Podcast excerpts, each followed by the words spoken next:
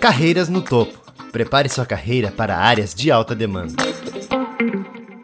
Pessoal, sejam bem-vindos ao Carreiras no Topo, nosso canal de transformação de carreiras com convidados que vão compartilhar suas histórias e vivências com a gente. Eu sou o Minas da Hal e nesse episódio a nossa convidada é a Laila Codogno, é Product Designer é, no Olist. Laila, seja bem-vinda, muito obrigado por ter aceito o nosso convite. Eu gostaria que você se apresentasse é, e contasse um pouco aí da sua, da sua história para essas pessoas que estão acompanhando a gente aqui. Legal. Bom, eu sou a Laila, atualmente, né, estou trabalhando no Olist como especialista de design em produto. É, eu, inicialmente, né, sou formada em TI, eu vim dessa, dessa origem de tecnologia, é, de uma família empreendedora, e fui me desdobrando a carreira, construindo novos caminhos por aí, e atualmente estou como designer de produto é, lá no Olist. Quanto tempo que você já está lá no List, Laila? Fazem três anos e meio agora. Legal. Então, você falou aí que tem uma história de, de empreendedorismo na família, né? Você pode contar um pouquinho é, para a gente sobre, sobre os seus projetos empreendedores, se você chegou a realizar alguma coisa nesse sentido, né? Sim, legal. Bom, eu, quando eu era pré-adolescente, assim, meu pai resolveu empreender ele saiu de uma grande empresa que ele trabalhava e resolveu começar a atuar por conta. Ele sempre teve muito isso na veia também, né? De, por mais trabalhar numa empresa privada, sempre tinha um negócio ou outro ali que era que era tocado à parte por ele. E daí ele resolveu empreender e eu, né, durante essa minha formação, né, da vida adulta que a gente fala, que é a adolescência, né, pré-adolescência ali, é, sempre tive muito essa referência, né? Então, meu pai sempre é, buscava trazer isso, tipo, olha, você tem que ser dona do seu próprio negócio, você tem que se desenrolar sozinha, você tem que ir atrás, né, e, e ficar dependendo de empresa e dos outros não é tão legal, ter autonomia, enfim. Então, eu cresci muito com isso né, na cabeça, e quando eu estava fazendo faculdade de tecnologia, eu busquei olhar muito para esse lado também. E trabalhei em algumas empresas, sim, para né, também ganhar conhecimento, mas resolvi empreender, abrir minha própria empresa. Chegou no momento que falei, cansei, cansei de, de responder para as pessoas, vou embarcar nessa vida aí de empreendedora e abri minha própria empresa, era uma, uma consultoria, entre aspas, de, de tecnologia, então era desenvolvedora, tinha meu sócio que era desenvolvedor também, e a gente pegava projetos para executar. Só que daí, né, veio a balde de água gelada, que é ter que lidar com o cliente, ter que lidar com essa instabilidade, né? Então, eu não tinha garantia, eu trabalhava fazendo esses projetos, se não tinha projeto, não tinha salário, ou ah, muitas vezes tinha projeto, mas não tinha salário que o cliente não pagava, e isso começou a me desestabilizar como pessoa, assim, né, na minha vida pessoal. Como a, a empresa que eu tinha era uma sociedade ali, todo o projeto exigia muito de mim, né, eu não criei um negócio, né, eu criei uma autonomia minha, mas né, para conseguir emprego, para conseguir é, o salário no final do mês, era é, um para um ali com a minha própria execução. Não fiz né, um ecossistema trabalhar para uhum. mim. E daí nisso que eu fui entendendo que, cara, não era tão fácil assim o empreendedorismo, não era tão trivial, né? Exige né, uma resiliência, exige uma organização e né, um crescimento também, muitas vezes. Então, é, comecei a né, me desestabilizar. Não, foi também um momento que eu resolvi também ir para minha independência pessoal. Então, saí da casa, da casa dos meus pais, não tinha conta todo mês para pagar. E comecei a ver que né, era, não era tão, tão simples assim.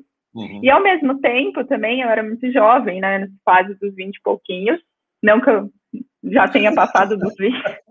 não que eu tenha, seja muito velha agora, mas é, era bem mais jovem e, e eu ainda estava muito começando a minha carreira, então eu estava nessa transição de carreira de, de tecnologia para design, então eu já me entendia como designer, era o que eu amava fazer, que eu gostava de fazer, mas eu precisava pegar muitos projetos de desenvolvimento, porque ainda não tinha tanto conhecimento em design para conseguir né, é, os melhores projetos que pagavam melhor.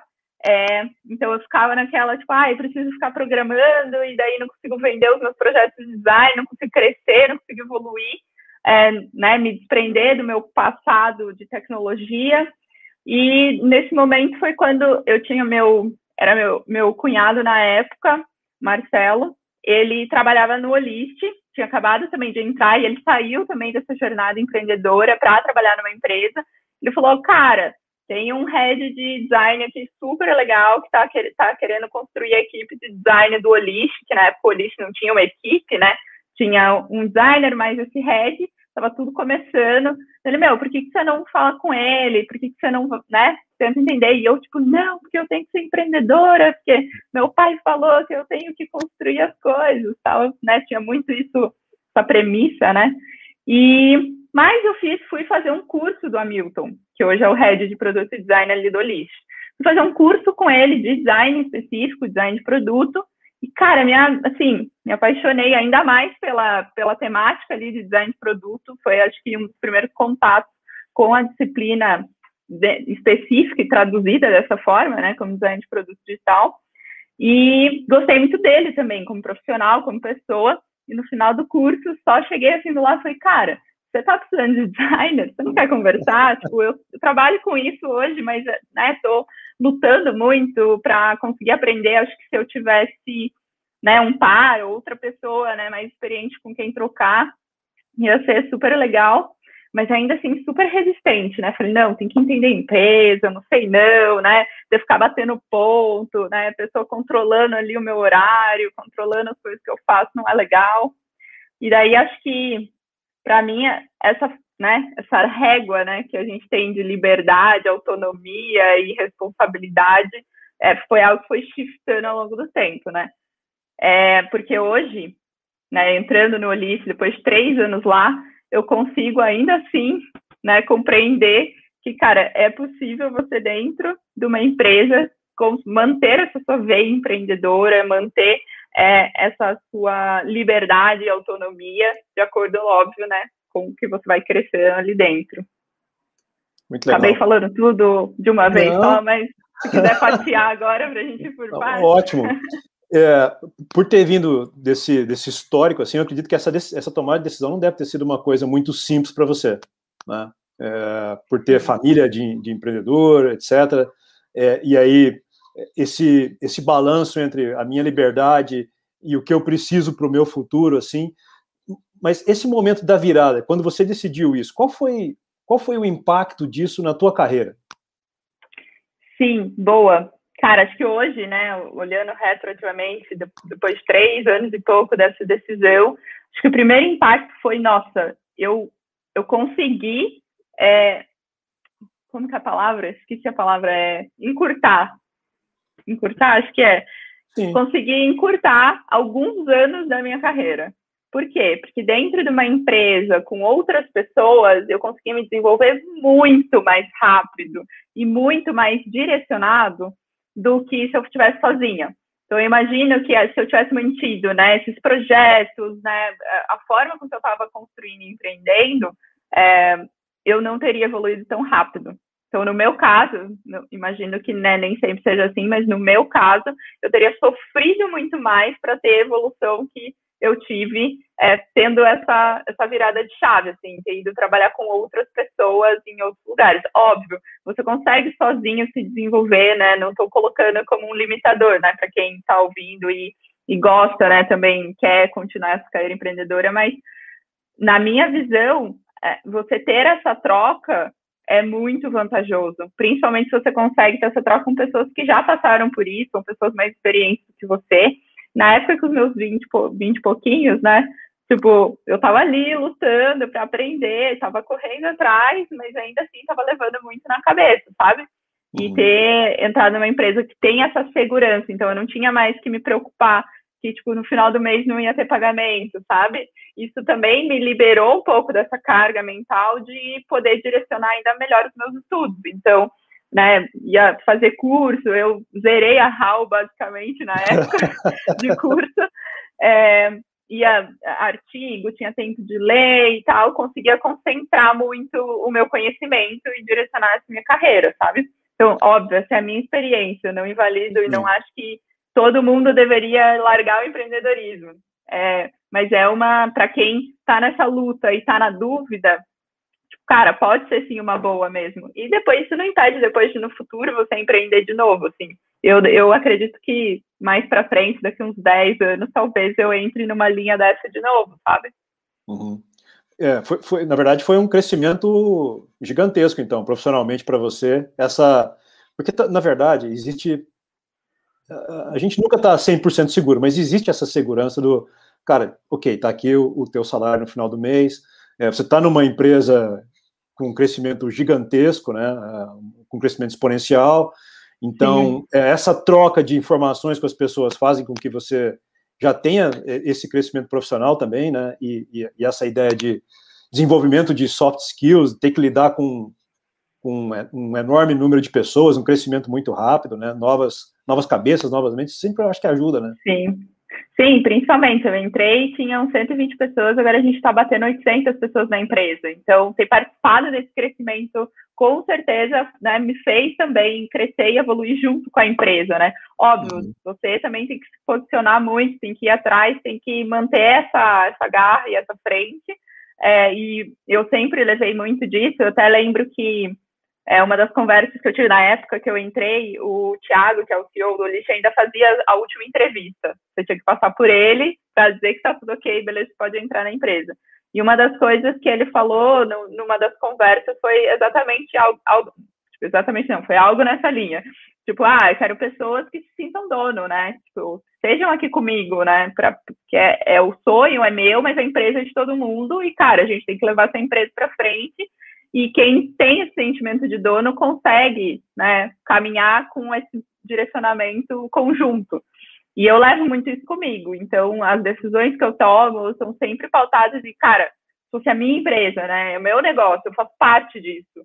É, então, eu não vou simplesmente, ai, ah, não vou fazer porque, é, foda-se, qualquer coisa eu saio daqui e vou para outro lugar. Não, eu não consigo. Tipo, para mim, se eu estou num lugar, eu estou ali para fazer um negócio crescer e como se fosse meu, né? Como se fosse... E, de uma certa forma, acaba sendo, né? É meu legado como profissional também, né? com certeza.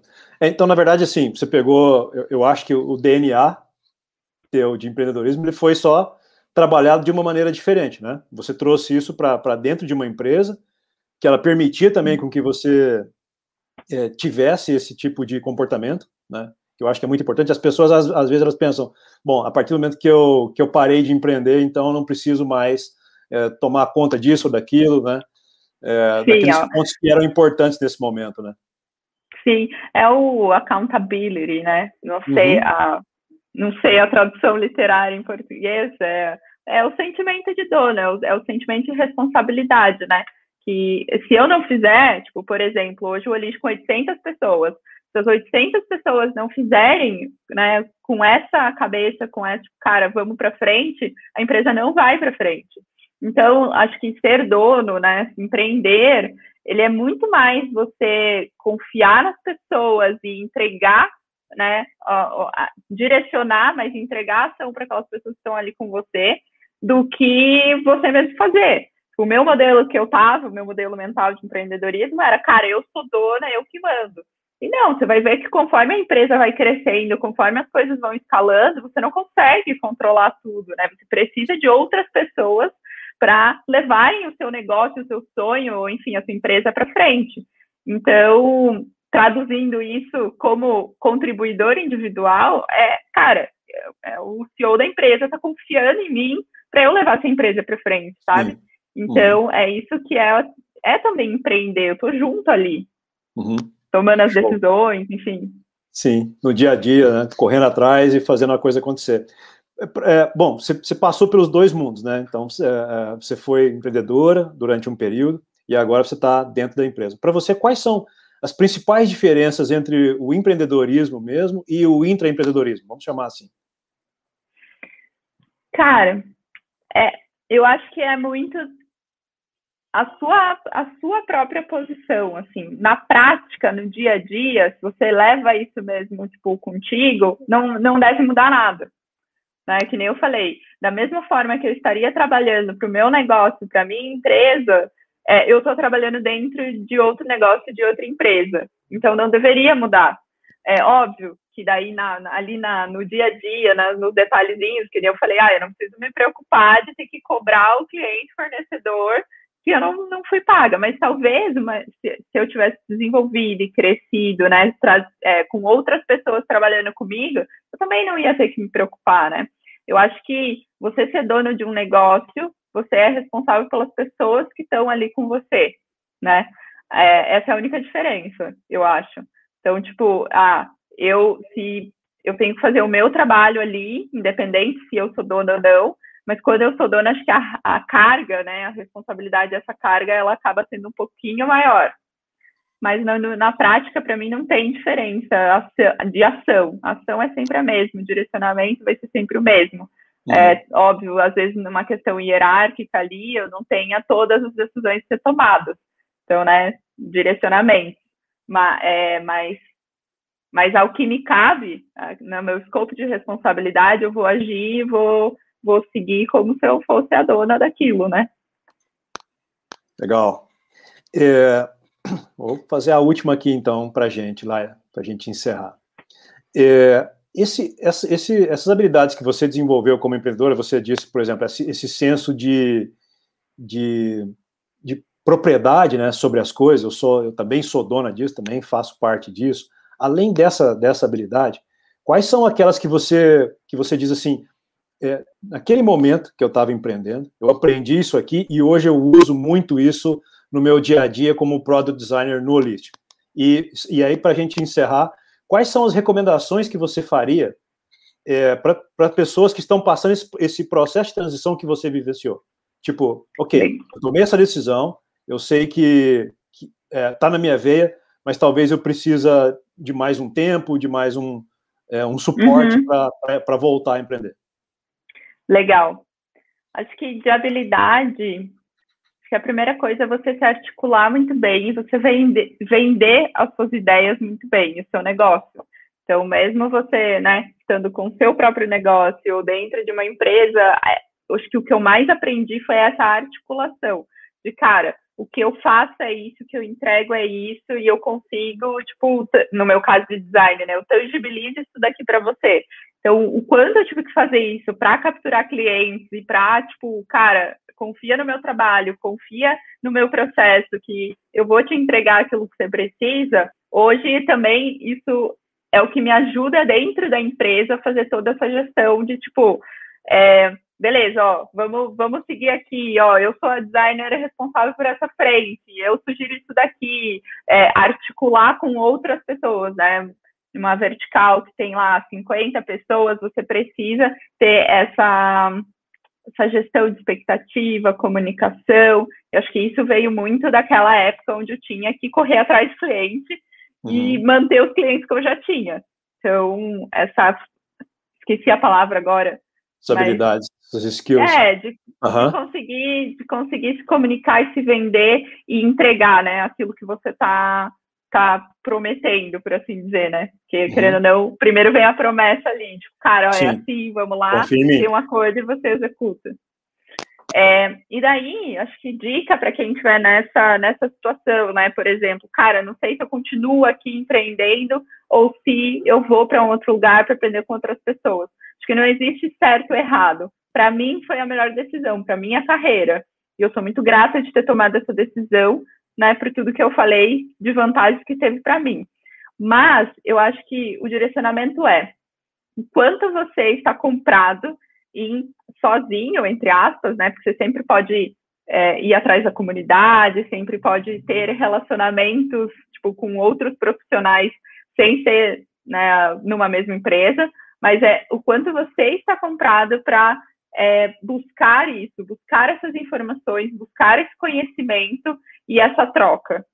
Porque sozinho você consegue, tipo, né? Você pode ir atrás, você pode conquistar isso e ainda manter o seu, seu empreendimento, né? O seu, seu, seu lado de sua própria empresa, seu negócio, sua consultoria.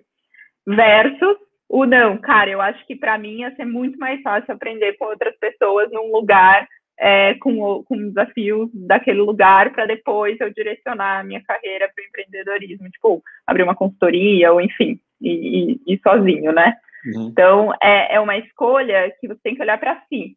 Eu olhei para mim e falei, cara, eu sou muito mais rápida e eu absorvo muito mais com outras pessoas na prática.